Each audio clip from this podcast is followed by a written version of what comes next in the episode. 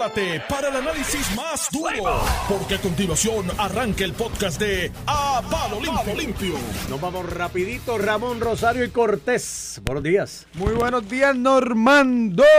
Casi viernes, ¿no? Casi viene, muchachos, falta No. todo. Como dicen en el campo. E Iván Antonio, Iván, Iván Antonio Rivera Reyes en su programa. A palo limpio, estamos vivos, estamos aquí. Miércoles, invité semana a las 8 y 5 de la mañana. Nos debes 5 minutos. Cinco minutos. Normando. Esos cinco minutos, Normando, vas a tener que reponerlo porque tras de eso, hoy Alex nos quita minutos al final. Ah, correcto. Mira, Normando, Pues mañana, este, mañana más temprano y el viernes más temprano. esta todavía. gente de la legislatura nos sirven, oíste. Chicos, pues sí, le colgaron el proyecto insignia de Mariana Nogales de la Semana del Murciélago a- voy, ayer. Y ella posiblemente, dependiendo del resultado de lo que pase hoy, pueda hasta renunciar. Pero tú sabes al que- escaño y, que- y se va que sin su proyecto, du- hasta renunciar. Me duele, me duele que lo haya hecho, que se lo hayan colgado ayer, con el Ayer, proceso porque hoy, es duro, ¿sabes? Esto es- son unos abusadores. ¿Que tú crees que va a renunciar? Nah, tú eres un hombre de fe, muchacho. Bueno, esto- la- la llave de ella- Mira, mira. apúntalo por ahí. La llave de ella la Unos buenos testimonios, o sea, unos testimonios contundentes. Una determinación de causa probable, te hago un cuento yo de la presión que va a tener Victoria Ciudadana con salir de ese bollete. De hecho, la, tele- la, la transmisión en vivo de la vista le pone un elemento adicional a ese análisis que hay que hacer y en ese aspecto felicidades al amigo Jay Fonseca que desde Que su lo solicitó. programa Cuarto Poder lo Y solicitó para que sí y tendremos videos para la y campaña. tendremos- no, no tan solo para la campaña, que el pueblo pueda ver, y ese análisis ya lo hicimos aquí la semana pasada, no lo vamos a hacer otra vez, de lo conveniente que yo entiendo, no en este proceso, en todos, que se transmitan y que la ciudadanía pueda Mira, conectarse. y cuando para contextualizar, la representante Mariano Nogales había presentado hace un tiempo atrás un proyecto para reconocer en el mes de octubre, creo que era, una semana, y estos son proyectos que se han presentado y aprobado en otras jurisdicciones, para reconocer la semana del murciélago. Es importante el murciélago en nuestro ecosistema, que tiene su importancia sin lugar a dudas, pero esos son los proyectos que yo digo, en realidad por eso es que le estamos pagando este a la legisla- a muchos legisladores eh, para estar en legislatura, para reconocer una semana del murciélago. Si usted lo que quiere es concientizar, asegure que el Departamento de Educación haga una campaña educativa a nuestros niños, que el Departamento de Recursos Naturales se inserte, pero hacer unas benditas semanas del murciélago, ¿qué Sí, pero ¿Qué resuelve ahí, ahí hubo algo bisagro también Digo- alrededor de esa propuesta, porque era la semana del 24 de octubre al 31 de octubre. ¿Qué hay en es octubre? Halloween? Por Pero- eso, allá hay algo bisagro que no es, no es normal, no es normal Pero para un ser humano. Pero eh, Mariana Nogales eh, le encanta ese mundo de los murciélagos, del- De la de muerte, Su página de Facebook se llamaba El Arte de Morir. el arte de morir. Yo creo que su Era la página de los ateos. y yo creo que su hashtag de Twitter o algo así también es el arte de morir. Mi hijo mayor me contó cómo fue. Era una asociación de ateos de Puerto Rico. Era Mariana Nogales y otra muchacha. Y otra muchacha. Otra joven. Y yo entonces de momento no estaba Mariana, estaba la otra. O, o estaba Mariana y la otra no. No me acuerdo cuál de las dos. Sé que yo le digo, pero ¿cómo es eso? Se reunió la asociación, sacaron la presidenta. Y mi hijo me dijo, no, la otra le cambió el password a la página de Facebook y ya la sacó. Y yo, "No, Y, mano". y, y de hecho, yo estábamos hablando con Normando fuera del aire. En uno de los debates, ella fue candidata a comisionada residente del PPT. Porque acuérdate que- 2016. Porque acuérdate que el- este Victoria Ciudadana es una unión como que el PPT, gente del MUS y, Y Lúgaro. y Lúgaro, en efecto. Ahora Pero no en está el, Lúgaro, ahora es el en PPT. el, en el 2016 ya corrió para comisionada residente y Rafael Bernabe corrió para gobernador. Correcto. Sacó 3.500 votos. Por eso no llegó, ¿Sacó más que Eliezer o menos que Eliezer? sacó menos que Eliezer. Sacó menos que Eliezer. Tengo un vago recuerdo, lo puedo chequear ahorita. Sí, fue 3.000 y pico. Tuvo un por ciento cada uno, o sea, eso fue lo que sacaron, No, cada uno a, su uno, no sus respectivas posiciones. Y en uno de los debates estábamos hablando, De hecho, Mariana salió mucho mejor. Mariana sacó 38 mil votos. En en, esa- en uno de los debates está, en uno de los debates estábamos hablando que, que en uno de los debates ella llegó en un, un coche fúnebre. Sí, sí, un coche fúnebre así, Y larguito. salía con así el de, la- y de- vestía negro. salía así de la caja fuera, de la cosa. caja, de la caja de Y al terminar los debates hacía el signo así de The Hunger Games, que es una de Hunger Games, sí, película de Eso ciencia lo ficción copió, de- eso lo copió Wanda Vázquez en una también, sacó el ¿Sacó Hunger lo de. Hunger Games sí, también? sí, sí, cuando se puso de, moda la película en el 2020. ¿Y quién le recomendó eso? Sí, porque el Hunger Games viene desde tiempo, unas secuelas, pero sí, sí, estaba eso y su página era Arte de Morir. Recuerdo una vez en Facebook que puso unas fotos allá en un cementerio de Salem, creo que era, algo así, de, estos de los de las historias de vampiros y brujas. Eh, pero nada, ya lamentablemente no vamos a tener una semana del murciélago. Así que... Pero vamos a tener una semana a discutir el caso. Hoy se ve A las 9 de la mañana comienza la transmisión en vivo, que gracias al compañero de los medios Jay Fonseca solicitó al Tribunal Supremo la autorización. Ya eso se ha hecho de moda, casos de alto interés Yo me lo voy a perder. Yo tengo una vista allí mismo, en la sala de investigaciones, pero al lado, espero que este Al lado, pero eso tú lo no me atrase la... a lo, a lo que te atienden Ah, allá, bueno, el el celular, celular. sí, el celular, lo que te atienden allá. Este, van a transmitir la, la vista, eh, donde eh, no sé si el, ¿verdad? el fiscal especial independiente, que en este caso es el fiscal Mendoza, va a presentar declaraciones juradas, en cuyo caso va a ser aburridísima, porque eso lo ve en cámara. No, yo creo que el tribunal o si va a presentar los te- testigos. transmitida, yo creo que algún testigo, por lo menos alguien de Hacienda probablemente. Bueno, pero acuérdate que Jay lo pide. Jay lo pide sin saber qué va a pasar. Podría ser el caso que someten declaración jurada y es aburridísima, Pero no es pasa nada. el- lo, creo que se presentarán testigos como resultado a la petición de que se tramita. De hecho, vi en cuanto a la petición. eh, nada, es bastante parecida a las otras que se han autorizado. Hay unas reservas de algunos jueces, hay una guía, obviamente, de un decoro mínimo que se debe mantener en los tribunales y en las áreas adyacentes a la sala donde se vaya a ver. eh, demás y de la forma en que se lleva el equipo. Pero vi en las notificaciones que hay torta ahí, oíste. Hay torta con los abogados que son. Torta. ¿De quién? ¿De Mariana? Está Tonito Andreu, representa Andreu, a Mariana. Muy buen abogado. Eh, ah, ¿representa a Mariana? Sí, Prieto representa a Ricardo Prieto de Fajardo, gran criminalista, representa a su mamá. Y creo que Torres Viada a la corporación. Así que hay Mm. torta ahí. Chavo. Torta ahí 70. Bueno, si es verdad que no pagaron las contribuciones. 50. Si es verdad que no pagaron las contribuciones, pues debe haber torta. Sobró ahí. torta, que creo que es el origen de esto también. Eh, a mí yo, el delito de perjurio, como te dije, ya yo lo analicé aquí, no lo voy a analizar de nuevo. La diferencia entre error y mentira, porque ellos dicen que fue un error, no. Eh, La diferencia entre error y mentira es el conocimiento. Ya tenía conocimiento de lo que estaba a nombre de ella, por lo tanto mintió. Este, así que se está. Pero yo creo que esto se origina en gran parte porque ella fue víctima de su propia trampa. Ellos se venden como los más solidarios con el pueblo, con los trabajadores, los pobres. La clase de abajo. y la clase de abajo. Los que no tienen acceso a la playa. y, eh, y no quería y no quería en unos eh, informes públicos establecer que es millonaria.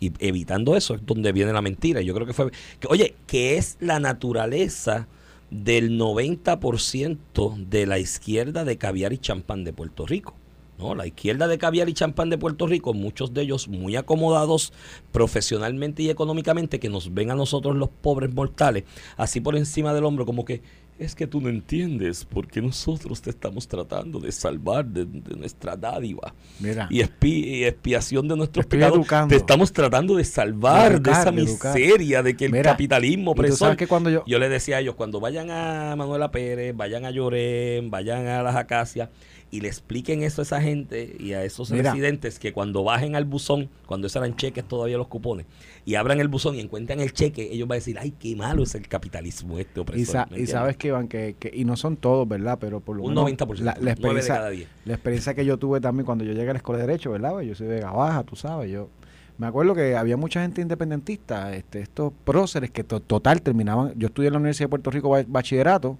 y ellos venían de estudiar en una universidad prestigiosa en Estados Unidos, muchos de ellos. O sea, independencia que sé yo qué, pero si iban a estudiar allí volvían y entraban a la UPR con dinero, ¿verdad? Y pues, un par de actividades, unos invi- eh, los- nos invitaban, qué sé yo qué, íbamos todo el mundo y eso era abrir botellas de vino y quesitos finos y todo eso y decía, oye, ¿verdad que esto, esto es No, yo abrí socialistas ojos son en bravos? Una boda, en una boda del- de un hijo de uno de los líderes sindicales de aquella época, cuando principio de los 2000, no voy a decir el nombre, pues no es personalismo. Eh, una amiga, eh, compañera de estudio en aquel momento, me dice, mira, hay una boda de fulano para que vayamos. Y yo fui y cuando vamos saliendo del salón, de hecho carísimo el salón en el área de, de- de Viejo San Juan casi, cuando vamos saliendo del lugar, toda esa gente, los líderes sindicales del pueblo trabajador oprimido, en carros europeos de esos de 100 mil pesos, de los que tienen el loguito y el otro. Entonces yo dije, pero ven acá. Entonces pasa eso. Ah, y la, y la boda fue a Tofuete también. O sea, allí hubo champán y, y, y- picadera. Y carita. queso, y queso. No, no, ¿qué queso? Yo me enteré que yo me enteré que además del queso de papa y el queso americano, hay como cuatro mil quesos más Sí, y son sí, no, buenos no, y van también. subiendo y tú te vas allí, hay un supermercado en dos en Santurce que lo tienen un, un- un counter dedicado a eso, a los quesos y los jamones. Te puedes ir allí y buscar quesos a 30 dólares la libra. tú compras 8 onzas de queso y son pero- 15 dólares. Pero ¿y qué es? ¿Un ribeye? Sí, no, no, eso es más que la carne. Entonces, los vi a todos saliendo de esos carros y más adelante voy a otro restaurante aquí del área de Río Piedra, no muy barato. eh, no es el sitio finísimo, pero no es barato tampoco. O sea, tiene su, su cuestión autóctona. Y todos allí también descolchando botellas de vino de las de 199 dólares. que vienen de allá del área de Napa Valley. Y yo dije, ah, no, no, pero si este, esta, estas pobres trabajadores oprimidos, mano, tú sabes.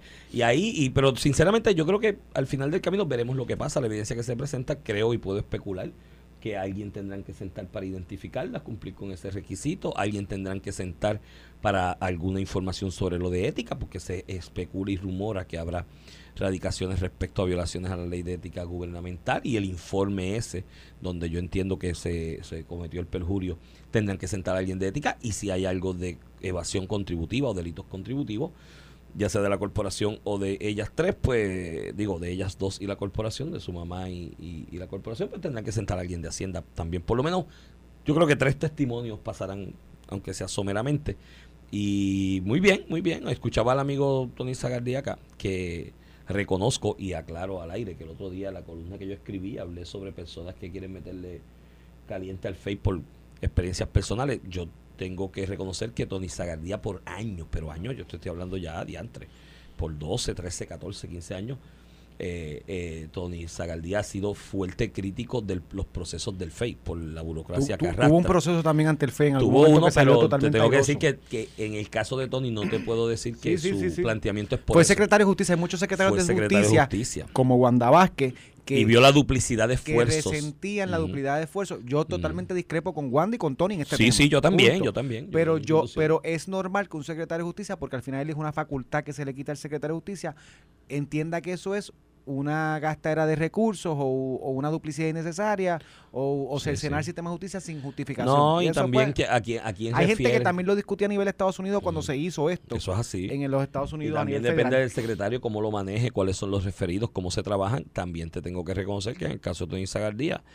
lo que me cuenta la gente que estaba allí en justicia cuando eso es que él le daba eh, rienda suelta y mano libre a la División de Integridad Pública para que todos referidos fueran investigados debidamente. Bueno, de ahí sale Edgar Santana, el PNP, eh, dentro de una administración PNP. Edgar no fue con Tony, yo creo que fue ya con Tony se había ido. Era. Bueno, pero eh, hubo casos de PNP que se investigaron. Yo creo que era Tony, si mal no recuerdo. Pero bueno, el asunto es que que la que la que hubo referidos bajo su mandato en justicia de PNP que se investigaron también, ¿no? Y se y se manejaron. Así que, que sigo, sigo pensando que en el caso del FEI, ah, que, y vuelvo al tema, lo que me comentaba Tony, de la costumbre de presentarlo por expediente, la ley provee presentarlo por expediente, pues yo creo que en eso coincido con Tony. A ver, eh, por más sólido que esté el caso, por más escudriña que esté en la declaración jurada, oye, debes darle contexto con el testimonio de alguien al juez que está ahí. No se supone. Y se supone que el juez lea la declaración jurada y si ve los elementos del delito, le determine causa. Bien, pero Ahora, el juez es un ser humano que recibe presión pública también y pues hay que utilizar... Eh, ¿Y cómo tú la minimizas? Pues, con, eso, con eso, pero es que yo pues. esa teoría la tengo comprada. Y, coincido con eso de que al final del día el juez, el que está sentado en un estrado, es tan humano y de carne y hueso como nosotros acá abajo. Y en ese sentido, pues tienes que combatir lo que va a ser la presión pública alrededor de lo que es el derecho. Mira, Iván, y Edwin Mundo, papá, que, no, que siempre nos sintoniza un abrazo.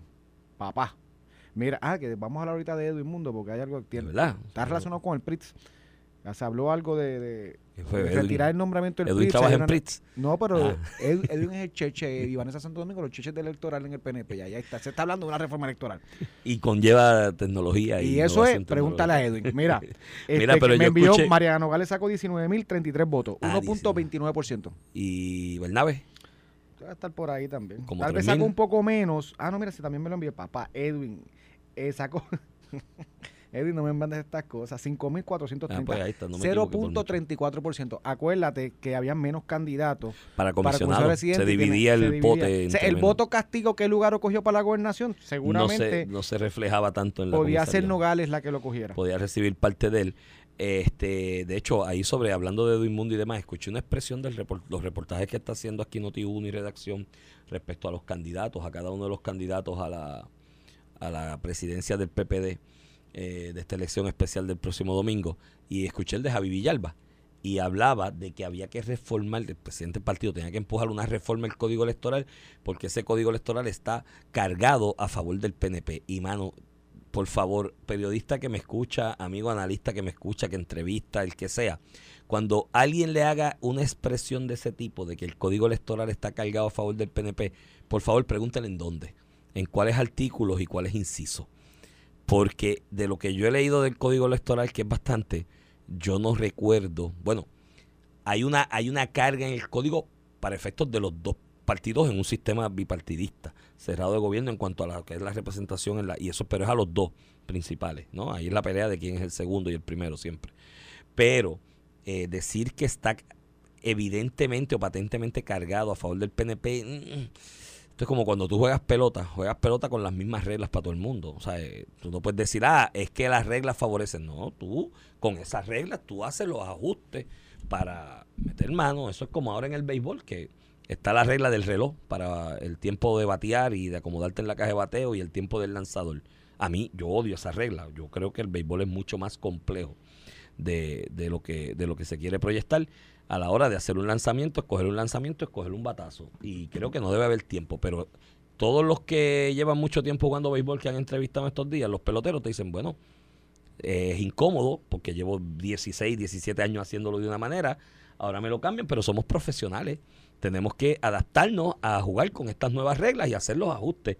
Y en lo del código electoral yo lo veo de esa manera hubo unos cambios, hubo uno, unas nuevas formas, se están promoviendo la tecnología, mayor facilidad a la hora de votar, pues son las mismas reglas para los dos partidos, los tres, los cuatro partidos. Es cuestión de que cada cual haga el ajuste de hacer los esfuerzos para con esas reglas tener el equipo engrasado para poder competir de tú a tú con el otro, ¿me entiendes? Eh, pero decir que es que está cargado, y a mí yo escucho eso y yo digo, pues hermano, bueno, yo he escuchado hablar de, no, es que la noche de las elecciones, Charlie ganó. Charlie Delgado ganó la noche de las elecciones. pero después fue la, unidad 77. Y Natal. Y yo, pero si la unidad 77 siempre, ha existido. siempre, algunas veces ah, que ahora ha cambiado elecciones. Que ahora tenía el voto por correo eh, en esta nueva modalidad pues muy bien que haya esa oportunidad de votar por correo. y debe votarse del celular, en una aplicación también. para cerrarte, con el tema, como te lo que, ya que estamos hablando de la parte electoral, ayer el Senado de Puerto Rico, José Luis Dalmau, pidió la reconsideración de la, de la locura que habían hecho la semana pasada con la... ¿Qué pidió a cambio? Pues dicen, ¿verdad? Eso sale en los medios. Ni lo he hablado con Edwin, dicen que... Y sé que se está trabajando un proyecto de reforma electoral, que hay unos acuerdos sobre la reforma eso electoral. estaba acordado entre los comisionados. Donde, sí, hay, un proyecto de los comisionados, pero darle, sí, a nivel de la legislatura, darle continuidad. Este, yo no sé si hay negociación o no hay negociación, si fue por eso o no por eso, pero al igual que critica a José Luis Dalmau, creo que eh, tengo que aplaudir que haya tenido, ¿verdad? En cierta manera, eh, eh, públicamente tú hasta retractarte de algo que hiciste anteriormente, pedir lo que se, que se regrese a comisión, permitiendo que todos los senadores voten. Así que igual que lo, que lo critiqué, creo que también es, ¿verdad? Legítimo y, reconocible cuando una persona hace una acción para remediar algo que yo puedo entender que estuvo mal. Mira, Iván, te quiero tocarle este, el tema este de los explosivos, del explosivo. Porque aquí de momento veo que es que como se puso un explosivo en, en, una facilidad de Luma, tan explosivo que lo explotaron, tú sabes, la policía de Puerto Rico lo explotó, ¡boom! explotó. Este, y no era un cheribón, era algo más, era confeccionado.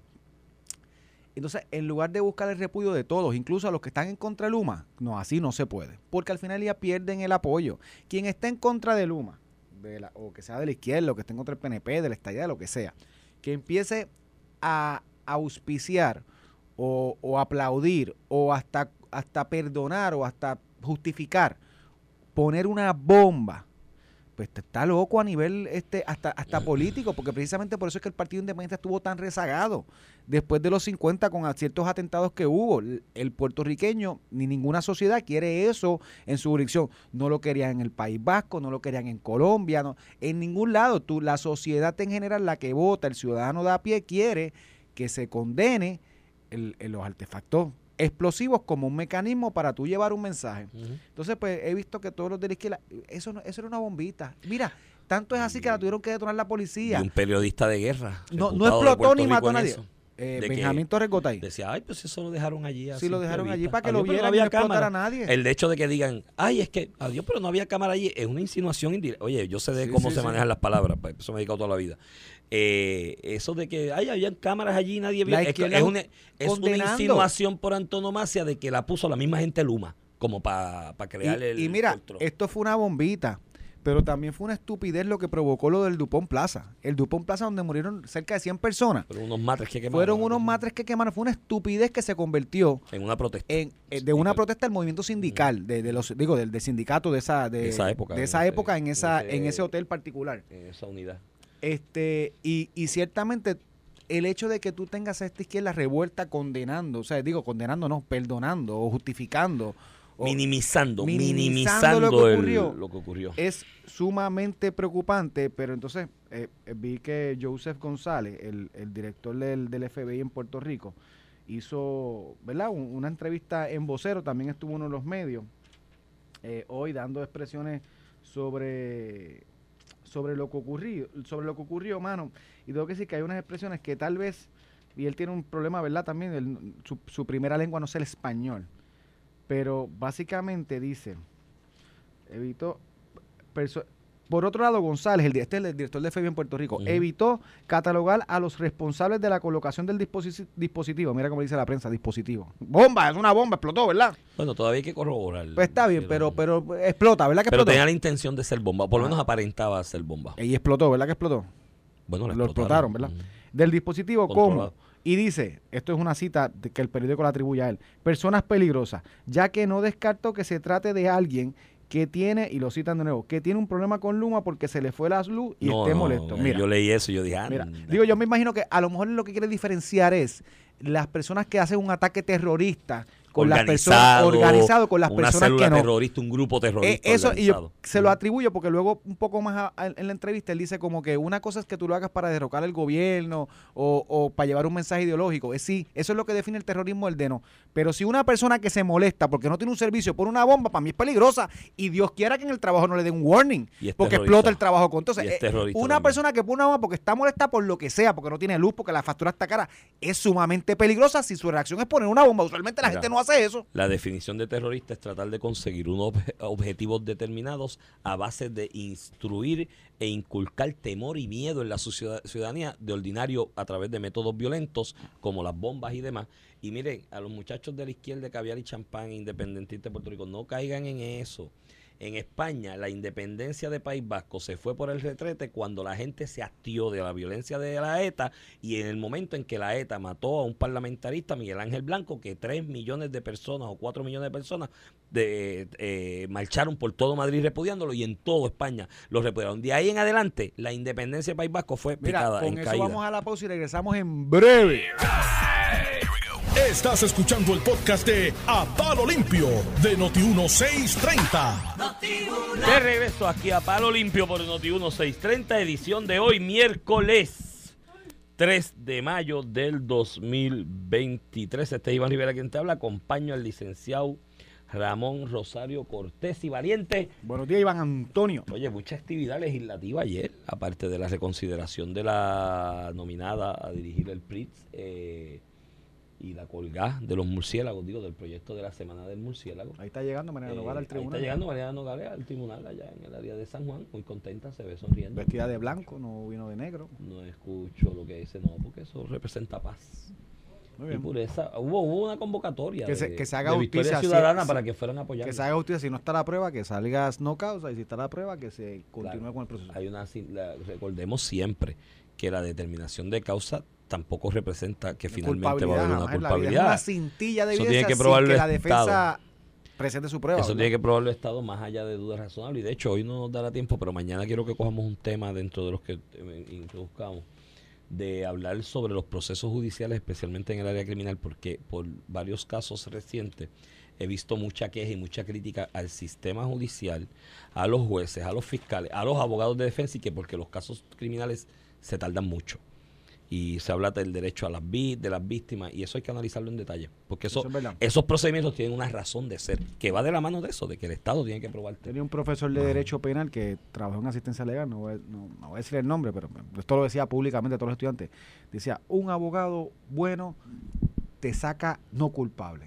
El mejor abogado del mundo no ve el juicio nunca, porque Exacto. posponen, posponen, Sí, posponen. sí. Pero hay un elemento que obviamente él no quiere enfrentar la justicia porque quiere posponer y no verlo nunca, pero hay un elemento de las víctimas que están esperando justicia. Claro, pero eso lo, lo analizamos mañana con calma, porque tenemos que hablar de ese concepto del derecho a las víctimas, porque yo tengo, bueno, y lo he estudiado en detalle, de si eso existe como tal, el derecho a la víctima o cuál es el propósito del sistema penal. Pero mira, ayer hubo mucho movimiento en la Asamblea En el Legislativa. bullpen, la Cámara... Estuvo, la Cámara aprobó la resolución de Rodríguez Aguiló. Yo te lo dije que le iban a aprobar. Tú decías que no. Mira, que no se igual que critiqué a Héctor Ferrer, yo que lo critiqué, que lo emplacé a que como hizo con Jennifer González, lo haga con Héctor Fer- con, con Alejandro García Padilla. En el contexto, cuando Jennifer González dijo allá en el oeste, en una actividad, que había presidentes municipales que estaban siendo perseguidos por apoyarla, Héctor Ferrer bajó una resolución y la llevó allá a preguntarle quiénes eran. Ella no pudo decir, no le constaba. No, no, fue la turba, el Terminó- PNP a lincharlo y no, no hablaron. no terminó, terminó todo ahí. Entonces, Alejandro García Padilla aquí, por Noti1, también dijo que habían alcaldes que estaban eh, eh, presionando a sus empleados a sus empleados para apoyar a determinado candidato, en ese contexto a Luis Javier Hernández, porque Alejandro está con Jesús Manuel. Y que pues, que eso era persecución política, ¿verdad? Y aquí emplazamos a Héctor, a Ferrer Jr. que igual que hizo con los PNP, que lo haga con los populares y los cite y le pregunte quiénes son y se investigue. Y si hubo discrimen político, que se hagan los referidos correspondientes.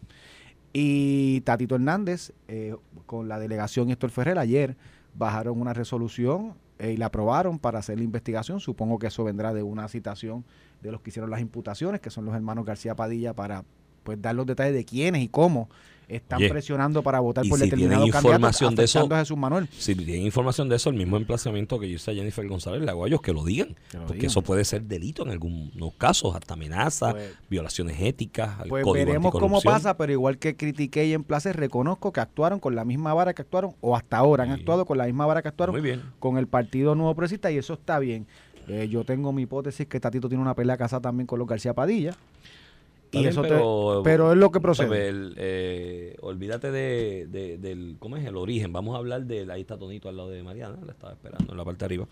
El, oye, todo el mundo se busca populares de abogados en esto, los PNP, tienen un lío Ah, de bueno, corrupción, está. pop- abogados populares. Digo, eh, y eh, no- la izquierda, No hace política, pero Abogados populares. Harry Padilla, que es un reconocido abogado en muchísimos ah, casos, PNP, PNP. que, Este, que está Ricardo ¿no? Prieto también. Mira. El, el, sí, Harry, y, y hablando de los buenos de los buenos abogados criminalistas, que ¿cómo es mejor el que no ve el juicio? El caso de Héctor O'Neill es una joya lo que hizo Harry Padilla como defensa. Por todo, él usó todos los recursos necesarios y pertinentes. El caso de Casella también, que tuvo, él tuvo la visión de, de retar el asunto de la de la Ven acá, Harry Padilla no fue el de. Arecibo. El de de la el alcalde popular de Arecibo también fue Harry Padilla, yo creo. Es Harry Padilla también. Sí, yo creo que sí. Mira, Sí, es un gran abogado. pero yo a- lo- yo lo atando eso, mucho. además de lo que hizo con la persecución del Partido Popular, también Tatito, eh, que todo el mundo sabe que ha tenido confrontaciones fuertes con, con el legislador Orlando Aponte, que ayer informó que se le solicitó la re- retirar la orden de protección su esposa. Su esposa la retiró. La retiró, la que hizo las alegaciones que hizo, las alegaciones que hizo pues salieron públicas, que había agresión física, verbal, que le decía a los niños, yo no sé, dale si te molesta, algo así. Este, que eso son alegaciones ex parte de una persona. Que la retiró, lo que implica que no se va a ver el procedimiento en una vista eh, donde estén las dos partes, lo que implica que ese asunto civil para Orlando se resuelve. Eh, Tatito dijo ayer que, digo Tatito, la Cámara, la Comisión de Ética que preside Ángel Matos, informó ayer que unánimemente todo el mundo votó para que independientemente de eso se continuara con, con la vista ética, que yo creo que es, que es lo que procede. Una cosa es a nivel civil, de hecho, esto, y no estoy diciendo que este sea el caso, no estoy, pu- puede ser el caso de que la alegada víctima esté mintiendo y se haya echado para atrás cuando sepa que hay una vista. Eso pasa en Eso ocasiones pasa. en casos de este y tipo. también es- se da mucho el caso, sobre todo en Puerto Rico, donde parte del ciclo de violencia en el camino influye a que la persona que denuncia una agresión, cuando se enfría, le da una oportunidad a la otra persona. Y tiene otras consideraciones que Económicas. a- a económicas de la dependencia, ¿no? Yo siempre he que hablado si Orlando Aponte renuncia, este, no estoy diciendo que esto es lo que pasa, pero si la, la- el victimario renuncia, pues pierde la fuente de ingreso. La, la, economía víctima. de la, fin, de la- aunque se- él es buen abogado, denuncio- él es buen abogado y yo creo que él ganaría más de abogado en la voy, práctica. voy- voy a dar un ejemplo. Eh, el hombre o mujer va y ha- hace un acto de violencia, ¿verdad? Una denuncia de violencia doméstica. Si eso le cuesta el trabajo a su pareja, pues le cuesta el sustento a la familia. Eso pues es parte del problema económico. No estoy diciendo que es este, este caso, porque también hay muchos casos que una persona, por razones ilegítimas, acusa un acto de violencia contra su pareja, por la razón que sea, muchas veces porque se dejan, este, y después la retira cuando ve que va el, el asunto. Así que no sé lo que es, pero sin lugar a dudas, no implica que la Cámara tiene un deber de investigar lo que evidentemente se convirtió que- en querella y hay unas denuncias eh, que no tienen que ver nada con el procesamiento civil que se estaba llevando. Creo que Tatito recalcó y enfatizó en lo que yo había hablado aquí contigo, que uno de los problemas que tuvo el representante y amigo, porque es amigo Orlando Aponte, eh, fue el tiempo que se tardó en informarle al cuerpo la situación por la que estaba pasando. Y efectivamente, en lo Que en lo que, en lo que Tatito enfatizó ayer fue precisamente eso, de cómo es que no nos enteramos. Él dice que llamó y no le cogieron el teléfono. Eh, digo, hay mensajes de texto ahora, eh, tengo que verte urgente, no sé, pero No, pero las llamadas fueron después. Después que te salió el revuelo que te llam- llamó para explicar, le dice hablando, ¿verdad? que fueron Pero después de que se les independientemente, revolvió. ayer Tatito en la cámara Ujú. le zumbó dos tiros a dos personas que con las que no se lleva muy bien, con Alejandro Bueno, García pues, Padilla y con Alan- ¿Te acuerdas. ¿Te acuerdas aquello que le decía Man? Alejandro, para preguntarle. Bueno, le aprobó la resolución. Aprobar para- la para resolución aceptar- Ah, ya, para ya, expresiones. ¿Y tú sí. te crees que eso es un favor? Aquí, aquí Alex puede ser testigo en De esas vistas. testigo. De- ¿A qué comisión va a ser? Te. Él estaba al la lado. quinta, Para, para que Alex diga qué le dijo a Alejandro. Esto fue el podcast de A, Palo Limpio de Noti1630.